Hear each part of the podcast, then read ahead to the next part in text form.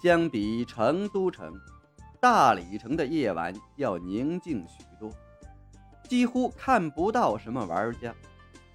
这或许是因为大理城没什么十四天书任，亦或是玩家武功还没到相应程度。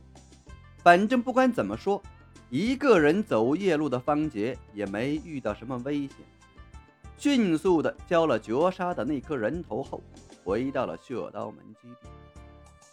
看了看时间，离辰时还有三个多小时，这点时间自然不能浪费。想到内力上限还差一百多点才到瓶颈值，方杰干脆回到练功房里打起坐，顺便重新回顾一下蜗牛似的练级速。三天，方杰决定再等三天，等到拍卖行里的秘籍抬到一定的价格时，就将那些秘籍全部卖掉，然后转换成潜能，狠狠地将技能拉升一把。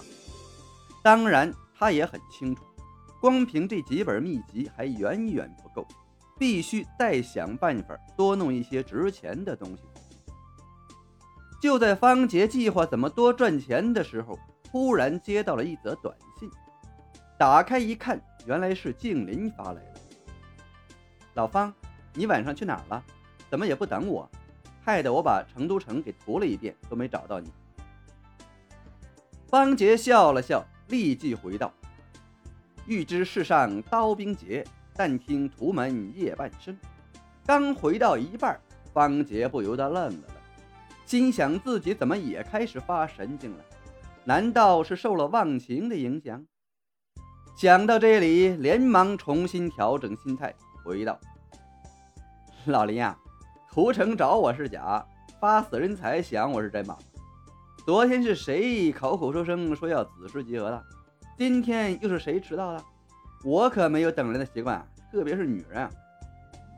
五分钟后，那边回了消息，不给你绕弯子了，直接跟你说了吧。本姑娘昨夜去交任务时被人杀了，人皮面具被人抢了，郁闷着呢。看到这则消息，方杰不由得心头一震。静林可是峨眉派第一高手，江湖百强高手之列，竟然被杀了。没等他想个明白，静林又发来了一条短信：“怎么样，不相信吧？我现在已经调到峨眉派十万名以后去了。本来是不想去荣城酒楼的，免得丢人。后来一想，就算我死了一次，你仍然比我菜，我就心理平衡了。”虽然这话看似很轻松，但方杰绝对能理解对方此刻的心情。自从上次静林无意中透露自己是孤儿的时候，方杰就已经对他的性格有所了解了。在方杰看来，或许是因为静林小时候的各种苦难，缺乏疼爱关怀，造就了好强独立的性格。确切地说，应该是外刚内柔的性格，心中的苦楚苦闷，一般人无法理解，他也不愿去说，生怕被人提及后，让一直咬牙坚持的自己软弱下来。其实这也是一种懦弱的表现，但有时候在孤立无援、无依无靠的情况下，一切只能靠自己，必须懂得坚强，学会坚强。因为现实本来就是如此残酷，没有任何人情可讲，所以静林会表现出一种男孩子的性格，一种现实主义的世界观，也是十分正常的一件事。也正是如此，一下子从峨眉派第一高手掉到了十万名以后，所带来的打击，对于一个现实主义者来说，要比一般人沉重得多。同为现实主义者的方杰是完全能体会到静林此刻的心情。如果是他自己，恐怕连短信都不会发，因为在他看来，失去了实力就等于失去了与人平等对话的资格。所以从这方面来看，方杰知道静林是把他当成了一个真正的朋友，一个认为可以依靠的朋友。否则的话，就像静林自己所说的那样，免得丢人。是根本不可能在这种情况下再好意思找方杰诉苦的。恐怕静林也是心里斗争了许久，才鼓起勇气发来短信。想通了这一切后，方杰一边暗叹麻烦，一边给静林回了话：“这谁杀了你啊？华山派的？需要我帮你做什么？是要我帮你报仇吗？只要我能做到的，一定义不容辞。”要是以前以方杰的性格，绝对不可能说这样的。确切的说，不是不会这样说，而是会尽量回避与人发生交集，免得发生这样的事，自己又不得不去处理。但既然遇上了，方杰也不会坐视不理。这也就是所谓的人在江湖，身不由己吧。不必了，我自己的事儿自己解决。那边的静林好强的回道：“你这种人我还不了解，你现在肯定在骂我很麻烦，对吧？你放心好了，我这人天生就不喜欢给人添麻烦。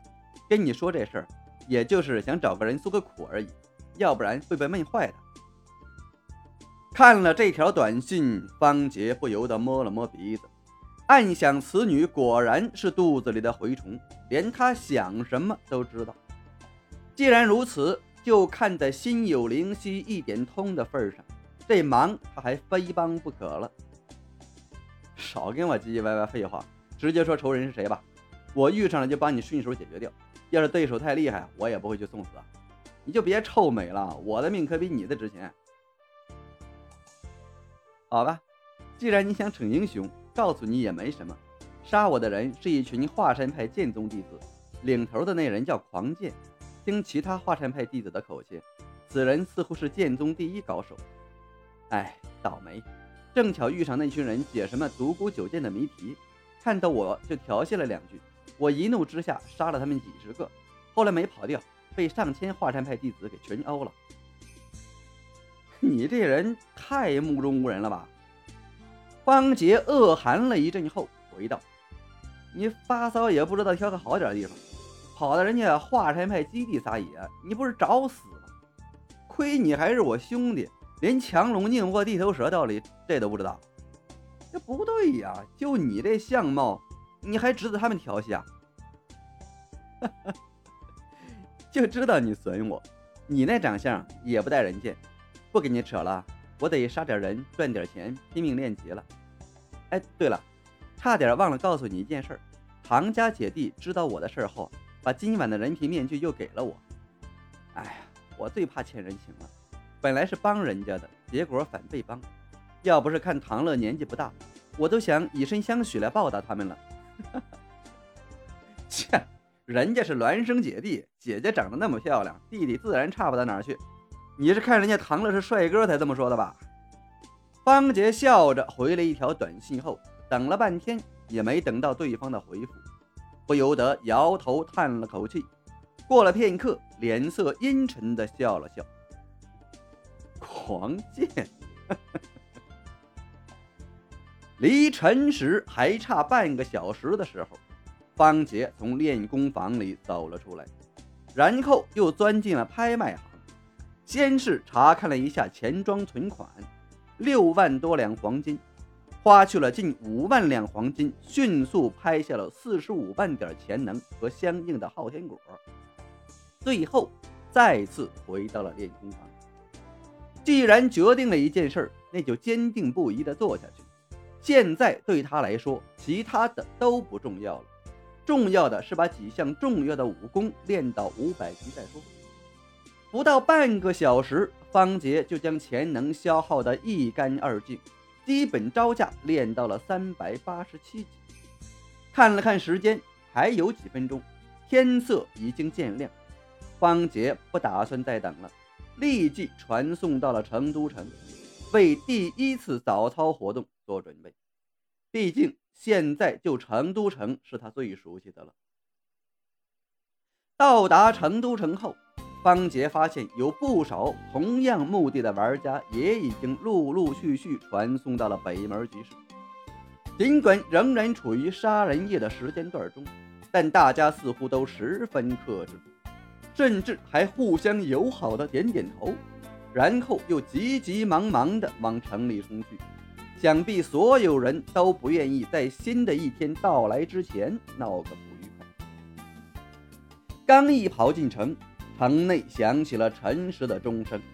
与此同时，街道上瞬间热闹了起来，各种 NPC 小贩、刀客、剑客、不知名的城内居民 NPC、官兵、捕快，从半透明状到实质化，出现在了城市的各个角落。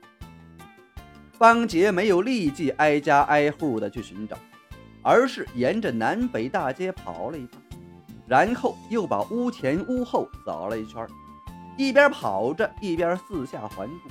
毕竟江湖使命任务道具不一定就是刷在屋子里。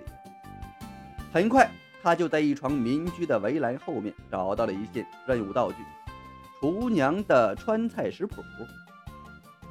不过接下来方杰就没什么发现了，毕竟找道具的玩家实在太多，无奈之下只好改变策略，顺道挨家挨户搜索，最后终于又在一家茶馆里找到了一盘味香色俱全的佳肴。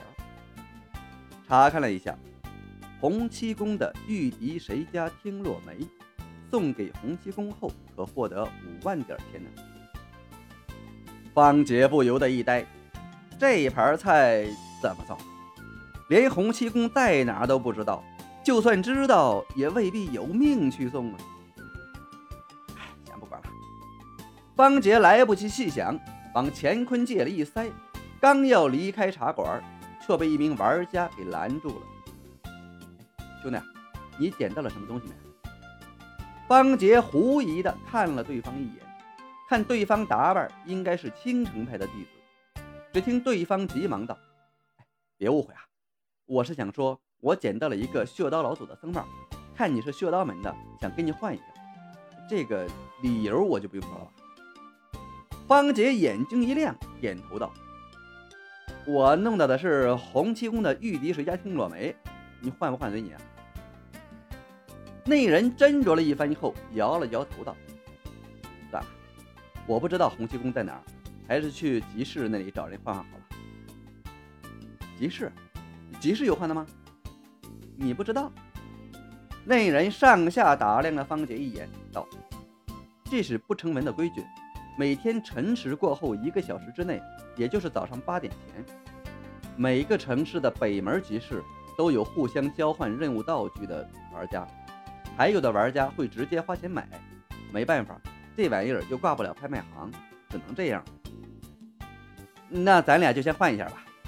方杰笑了笑道：“反正你总是要去换的，不如做个顺手人情算了。”那人想了想，点了点头，通过系统很快就与方杰完成了交换手续，抱了抱拳，转身离开。看来是上有政策，下有对策。方杰摇头笑了笑。心想，师门任务里的寻物任务，恐怕也会有人这么做。难怪集市广场上每天都有那么多人，原来大部分都是为了买这些道具。如此一来，寻物任务似乎也不是想象中的那么困难。收拾心情，出了茶馆后，方杰又搜索了一阵，结果毫无收获，就连破屋都没刷出道具来。微微感到有些遗憾的方杰，只好将菜谱交给厨娘，然后立即返回门派基地，交还了僧帽后，重新领取了到大理城送信的任务。就在这时，一个不算熟人的熟人突然给方杰发来了一条短信：“ 嘿嘿，小子，还记得我吗？百战刀法是你卖了，你能不能便宜点卖给我呀？”胡说！方杰不由得一愣，心中微微有些不爽。